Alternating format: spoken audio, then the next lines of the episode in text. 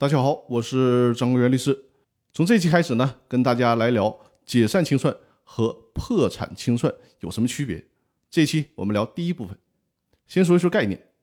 解散清算是指公司不是因为破产的原因而解散，而是呢按照公司法的程序进行了解散。而破产清算呢，是指公司被宣告破产了，依据企业破产法的程序进行了清算。那什么是破产呢？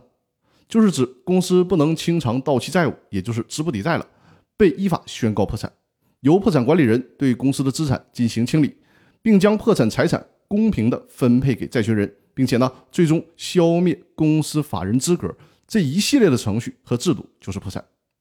接下来呢，我要跟大家来聊一聊解散清算。和破产清算的具体区别，第一点区别是清算发生的原因不同。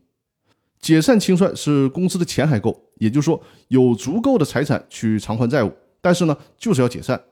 公司解散的原因一般包括公司的营业期限届满、公司章程规定的解散事由出现，或者是股东会决议解散，还有呢就是公司违反法律、行政法规而被依法责令关闭等等。